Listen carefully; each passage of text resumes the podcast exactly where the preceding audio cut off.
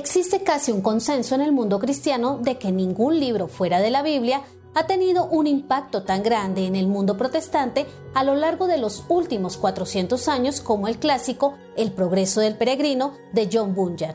Esta famosa historia del tránsito de un hombre a través de la vida en busca de la salvación sigue siendo una de las alegorías de fe más entretenidas y brillantes jamás escritas. Esta importantísima obra de la literatura inglesa es hoy considerada como la mejor alegoría explicativa de la teología y el pensamiento puritano. El libro está profundamente impregnado de las escrituras, ya que Bunyan era un comprometido y persistente estudioso de la Biblia.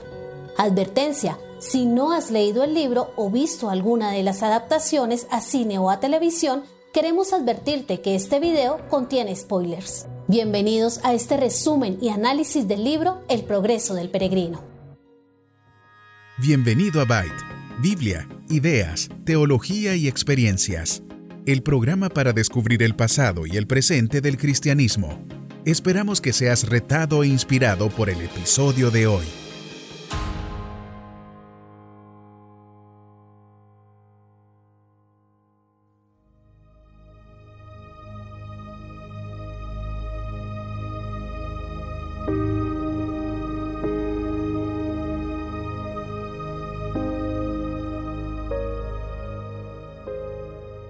El autor de esta impresionante obra visita los fondos reales de su ciudad y de su país y hace uso del lenguaje y las formas de la gente común de la Inglaterra del siglo XVII para ilustrar el poderoso drama de pruebas y tentaciones del peregrino en su desgarrador viaje hacia la ciudad celestial. A continuación, un breve resumen de este fascinante libro. La narración cuenta la historia de Cristiano, una representación de todos los hombres, un padre de familia desesperado por no encontrar respuesta y solución a la tormentosa declaración que hace su libro o Biblia sobre el juicio para los habitantes de la ciudad de la destrucción. La vida de Cristiano toma un rumbo definitivo cuando tiene una conversación con un hombre llamado Evangelista, quien le declara el camino más seguro a la ciudad celestial y le entrega un rollo que le advierte sobre huir ante una inminente ira venidera. Al igual que toda persona que ha sido impactada por la lectura de la Biblia, Cristiano se convirtió en un asiduo lector de su libro, al punto que su familia y principalmente su esposa piensan que está enloqueciendo. Pero él quiere librarse de una carga terrible, el peso de sus pecados. Evangelista lo guía hacia una puerta de entrada que simboliza el camino a la salvación, y él se marcha, dejando atrás a su familia. Cae en el pozo de la desesperación, arrastrado por su carga, pero es salvado por un hombre llamado Auxilio. Luego se encuentra con el señor sabio mundano, quien lo convence para que no tenga en cuenta los consejos de evangelista y en cambio vaya a la aldea de la moralidad y busque al señor legalidad o a su hijo civilidad. Sin embargo, la carga de cristiano se vuelve más pesada, lo que lo obliga a detenerse. Pero Evangelista reaparece y lo pone de nuevo en el camino. El portero, llamado Buena Voluntad, lo deja pasar y lo dirige a la casa de intérprete, donde recibe instrucciones sobre la gracia cristiana. Mientras Cristiano continúa su viaje, se encuentra con una cruz y un sepulcro, y en ese momento la carga cae de sus hombros.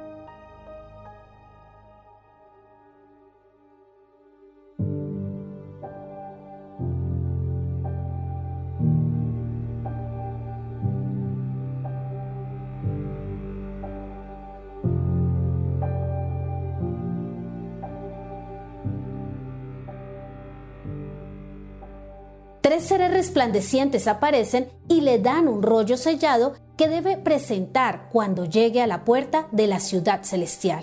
Cristiano continúa su camino y cuando llega a la dificultad de la colina, elige el camino recto y estrecho. A medio camino se queda dormido en un refugio, dejando que el rollo se caiga de sus manos. Cuando se despierta, se dirige a la cima de la colina, donde se da cuenta de que debe regresar al refugio y encontrar su pergamino perdido. Más tarde llega a un palacio llamado Hermoso, donde se encuentra con las doncellas discreción, prudencia, piedad y caridad. Le dan una armadura cristiana y él se entera de que un antiguo vecino llamado Fiel está viajando por delante de él. Cristiano luego atraviesa el Valle de Humillación, donde lucha con el monstruo Apolión. Seguidamente pasa por el aterrador Valle de la Sombra de Muerte, para poco después alcanzar a Fiel. Los dos ingresan a la ciudad de la Vanidad, sede de la antigua Feria de la Vanidad, que está diseñada para atrapar a los peregrinos en ruta hacia la ciudad celestial. Su ropa extraña y la falta de interés en la mercancía de la feria causan una conmoción y los dos peregrinos son arrestados. Procesado ante el Señor odio a lo bueno, Fiel es condenado a muerte y ejecutado e inmediatamente llevado a la ciudad celestial. Cristiano es devuelto a la cárcel, pero finalmente escapa. Cristiano deja la ciudad de la vanidad acompañado por Esperanza, quien fue inspirado por la muerte de Fiel. Cristiano y Esperanza cruzan la llanura del alivio y resisten la tentación de una mina de plata. Más tarde el camino se vuelve más difícil y los dos viajeros toman una ruta más fácil, a través del sendero de la pradera. Sin embargo, cuando se pierden y quedan atrapados en una tormenta, Cristiano se da cuenta de que se han extraviado. Tratando de dar marcha atrás, tropiezan en los terrenos del castillo de la duda, donde son atrapados, encarcelados y golpeados por el gigante de desesperación. Pero Cristiano recuerda que tiene una llave llamada promesa, que él y Esperanza usan para abrir las puertas y escapar. Llegan a las montañas de Delicias, justo a las afueras de la ciudad celestial, donde se encuentran con un grupo de pastores de ovejas que les muestran el destino de aquellos que se desviaron en el pasado del camino hacia la ciudad celestial. Sin embargo, Cristiano y Esperanza cometen el error de seguir a un personaje llamado adulación y deben ser rescatados. Antes de que puedan ingresar a la ciudad celestial, deben cruzar un río como una prueba de fe, y luego, después de presentar sus pergaminos, Cristiano y Esperanza son admitidos en la ciudad celestial.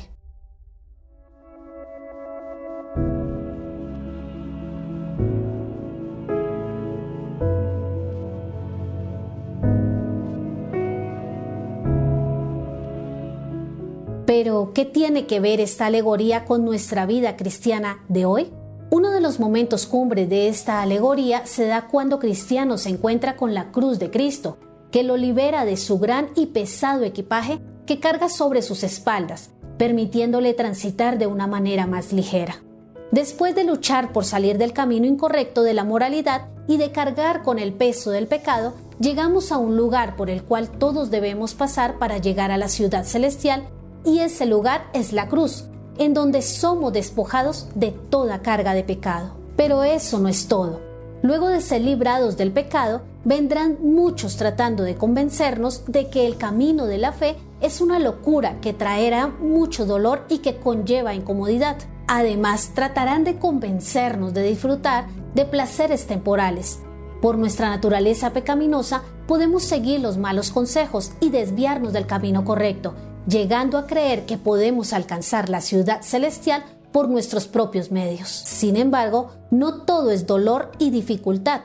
Vendrán personas guiadas por Dios que nos ayudarán en los momentos en que nos desviemos del camino y nos harán volver a la senda correcta.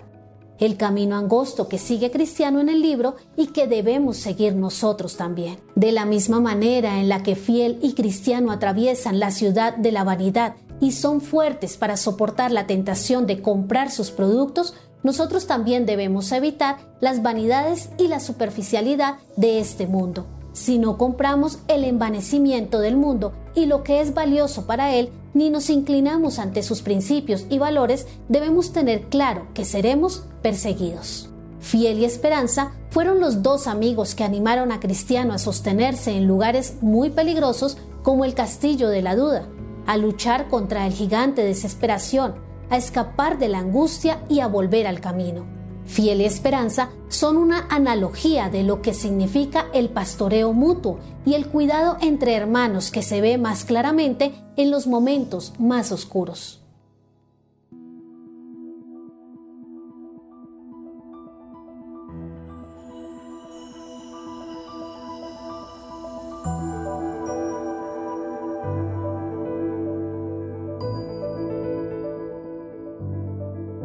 Personajes como los pastores son claras representaciones del verdadero ministerio pastoral, que se encarga de guiar y enseñar sobre los muchos dolores que están pasando otros que antes creyeron andar por el camino correcto, pero que se desviaron.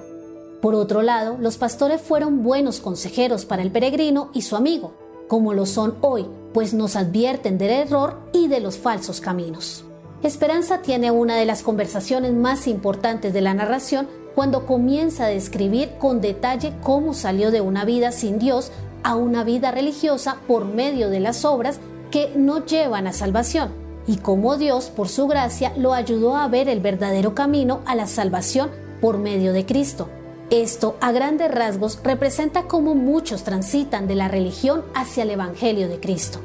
El cruce del río para llegar a las puertas de la ciudad celestial nos enseña cómo hasta el último momento de nuestra vida debemos perseverar no dudar y no perder todo nuestro recorrido por causa de la incredulidad. Debemos tener presente que gracias a las promesas del Evangelio, Dios siempre nos ayudará en el poder del Espíritu Santo.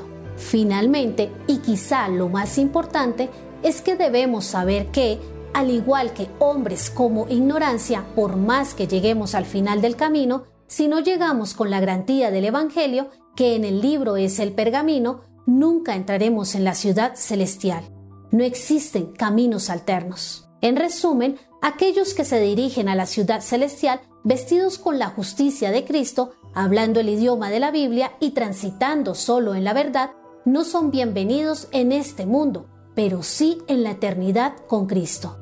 Este libro nos recuerda que ser cristiano no es una tarea fácil ni cómoda, que el camino a la eternidad requiere de esfuerzo y perseverancia, y sobre todo que, a pesar de los tropiezos y las desgracias, lo importante es no perder el rumbo. Pero quizá lo que nunca debemos olvidar de esta obra literaria es que nos recuerda que solo hay una manera de llegar a la ciudad celestial, y es pasando por la cruz. No existen estrategias, métodos o caminos alternos. Solo la cruz es la senda y no hay salvación fuera de Cristo. La lectura de este libro ha sido común en medio de las familias protestantes a través de los siglos desde su primera publicación. La huella que este libro dejó en el corazón y en la comprensión del Evangelio en miles de hombres y mujeres de Dios a través de la historia de la Iglesia no se puede abarcar en este corto video. Lo que sí podemos decir es que la lectura periódica de este libro en familia o individualmente sin duda marcará los corazones de quienes lo leen Podrían ser miles las enseñanzas y lecciones que podríamos extraer de esta obra, pero esa tarea adicional te la dejamos a ti. ¿Y tú? ¿Ya leíste el progreso del peregrino? Si ya lo leíste, ¿qué lecciones te ha dejado esta maravillosa alegoría para tu vida cristiana?